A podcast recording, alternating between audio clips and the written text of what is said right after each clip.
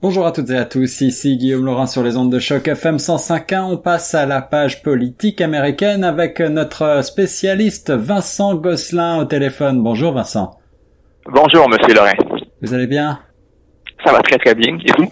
Très bien, merci Vincent. Euh, on poursuit euh, au deuxième jour du euh, procès du policier Derek Chauvin. Voulez-vous nous rappeler les faits? On parle bien sûr de l'affaire George Floyd.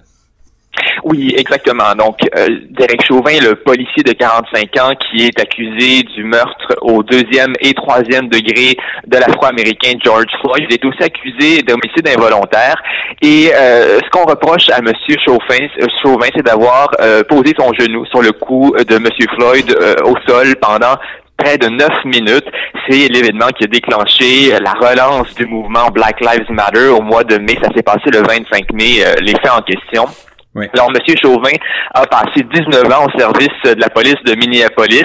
Là, en ce moment, je vous le disais, inculpé de meurtre et d'homicide involontaire. Il est encore en liberté, euh, sous caution, évidemment, euh, suite à, la suite de son arrestation. Et là, il assiste aux audiences depuis lundi. C'est un procès, bien sûr, hautement euh, symbolique et qui est très suivi par toutes les caméras du monde. En deux mots, comment se déroule le procès? Euh, en deux mots, je vous dirais que euh, évidemment, c'est suivi par des millions de gens euh, partout sur la planète en raison de l'ampleur du mouvement.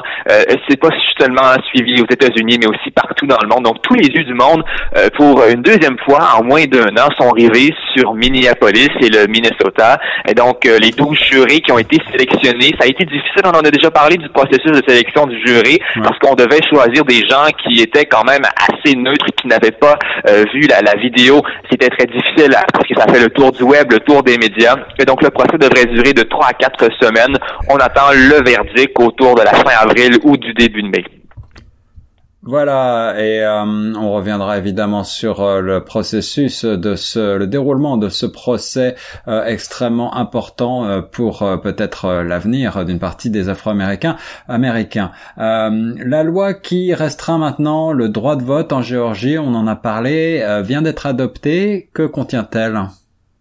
Oui, c'est la loi SB 202 qui a été adoptée la semaine dernière. Euh, une large loi qui restreint le droit de vote dans l'État de la Géorgie, adoptée par la législature d'État. Et donc, euh, en gros, les grandes lignes, on demande entre autres davantage d'identification personnelle. C'est plus sévère pour obtenir un, bulletin de vote postal. On limite aussi la période de temps pour demander un bulletin postal. On limite les endroits où on peut déposer les bulletins. Vous savez, il y a ces, ces grandes urnes dans la rue où on peut aller déposer le bulletin postal. Il va y en avoir beaucoup moins. On va même là jusqu'à interdire, et ça c'est entre autres ce qui a chicoté Joe Biden, là, qui euh, le soulignait à gros traits, on interdit de fournir de la nourriture et des breuvages aux électeurs qui attendent, qui attendent en file d'attente euh, devant les bureaux de scrutin. Donc, euh, on avait assisté à des scènes où il faisait chaud en novembre en Géorgie, les gens qui attendaient sur les bureaux de, devant les bureaux de scrutin, il y avait des gens qui leur distribuaient de l'eau, des breuvages. On n'a plus le droit de faire ça, c'est illégal à partir de maintenant en Géorgie lors des élections. On va même jusqu'à limiter les heures d'ouverture des bureaux de scrutin, limiter aussi euh, l'ouverture le dimanche. Et ça, ça cible particulièrement les Afro-Américains, parce qu'on sait que lorsqu'ils se rassemblent aux offices dominicaux le dimanche à la messe et sortent voter en masse à la suite de ça, et là, évidemment, on, Joe Biden et démocrates critiquent le fait que les républicains euh, tentent de diminuer la participation électorale des communautés culturelles. Et euh, on, une des grosses mesures aussi de dans la, loi SB 202, qui est maintenant une loi eh bien, on, dit que le bureau des élections de l'État, qui est dirigé par le secrétaire d'État républicain, euh, peut euh, remplacer des officiels d'élection dans les comtés, peut prendre le contrôle du bureau des élections dans certains comtés. Donc, c'est vraiment une loi qui fait énormément jaser. Voilà, un gros euh, tollé euh, pour euh, cette loi républicaine qui, malgré tout, est donc passée en Géorgie. on parle maintenant de la progression de, de la Covid-19 aux États-Unis et puis des médecins qui ont géré la pandémie sous l'administration Trump qui se mettent à parler maintenant Exactement. Ça va être diffusé vendredi sur CNN, la chaîne euh, de nouvelles câblées américaine, euh, où un documentaire a été réalisé par le docteur Sanjay Gupta, qui est le correspondant médical de la chaîne d'information. Donc, vendredi à 20h, on a quand même eu certains extraits qui circulent depuis euh, quelques jours, où là, il a reçu les confidences de six médecins qui étaient, qui sont d'anciens responsables de, la santé publique américaine sous l'administration Trump. Donc, ils ont géré la première, peut-être un bout de la deuxième vague aussi aux États-Unis avec l'administration Trump. Et ces gens-là prennent la parole, et entre autres, dans les grandes lignes, ce qu'on apprend, parce qu'évidemment, on va avoir plus de détails quand le, documentaire sera diffusé, mais euh, on apprend là que, entre autres, du docteur Fauci ou de la docteur Deborah Burke, ce qu'on a vu beaucoup avec Mike Pence et Donald Trump dans les conférences de presse euh, sur la pandémie, ils disent que la majorité des morts auraient pu être prévenus si l'administration avait davantage écouté leurs recommandations.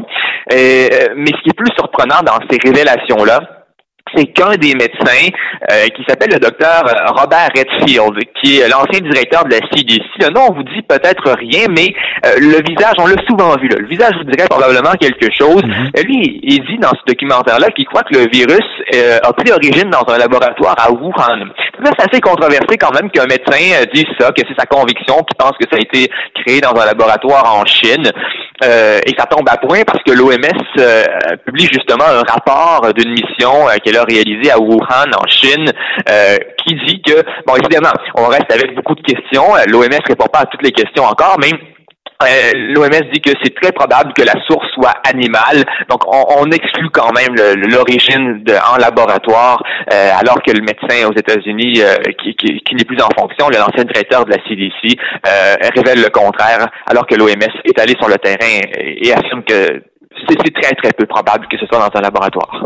Voilà, et dans le rapport de l'OMS, euh, euh, ce qui ressort, c'est qu'on ne sait toujours pas exactement euh, d'où vient cette pandémie. En tout cas, merci pour ce résumé de l'actualité politique et de l'actualité tout court américaine. Merci Vincent Gosselin. On se retrouve la semaine prochaine pour faire le point justement sur ces différents points et on continue tout de suite sur les ondes de choc. Merci beaucoup. Bonne semaine.